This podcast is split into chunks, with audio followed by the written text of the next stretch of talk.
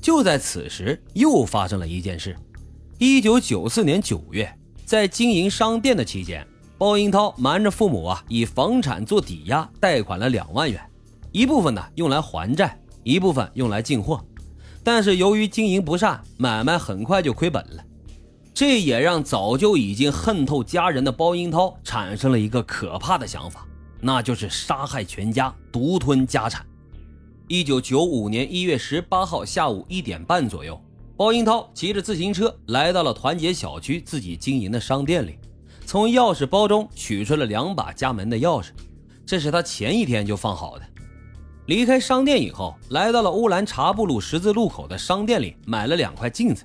三点半，包英涛拿着镜子回到了家，预想了几种杀人的方案，最后选定啊，用自家小口径的步枪潜伏在立柜中。等家人回来以后，用灯光引诱家人进入包英涛的卧室，趁机杀害他们。策划完之后，包英涛戴上了手套。他从父亲包天祥的卧室中取出了枪和子弹，并做了演练，等待家人的归来。大约五点十五分左右，他的爸爸从单位回了家，换上了拖鞋，见包英涛的卧室卫生间没有关灯，于是就朝着卫生间走了过去。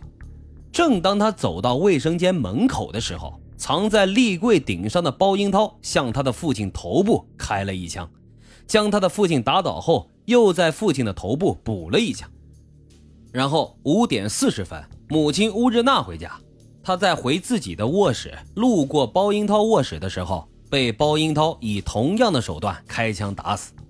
然后包英涛就在父母的卧室内来回的翻动，企图伪造盗窃的现场。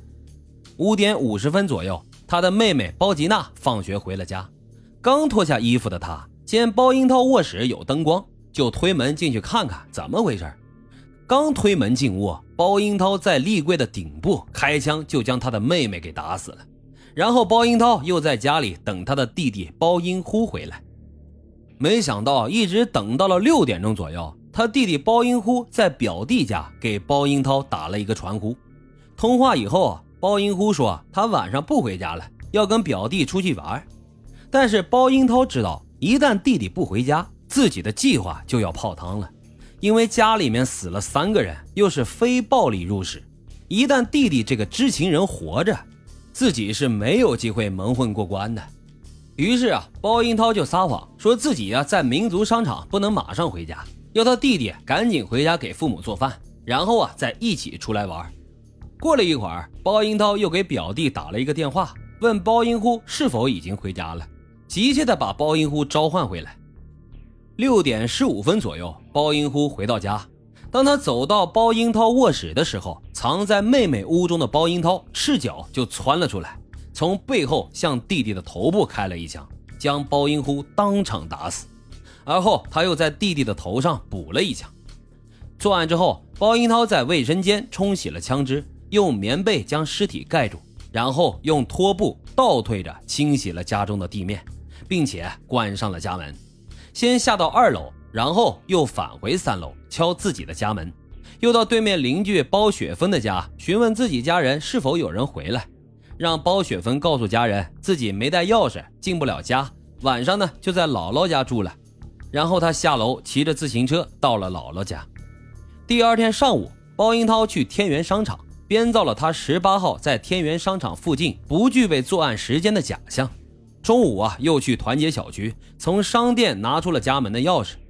到了下午两点，他才装模装样的回到了家中，假装发现家人出事，悲痛欲绝的向林科院报案。事后啊，包英涛不断的重复，他们四个人只有他弟弟是无辜的。他弟弟呢，刚刚退役，还没分配，当时才二十一岁。但是没办法，如果不杀他弟弟的话，那他绝对不可能活到今天的。也确实啊，如果包英涛留下了四人当中的任何一个，这案子早就破了。但是在这一年半当中，难道他就从来没有后悔过自己的行为？这个就只有他自己才知道了。最后啊，老白还是想说两句：这是什么样的家庭啊？这父亲跟自己的养女乱伦。妻子呢，在知道的情况下选择隐忍，并且还替他隐瞒。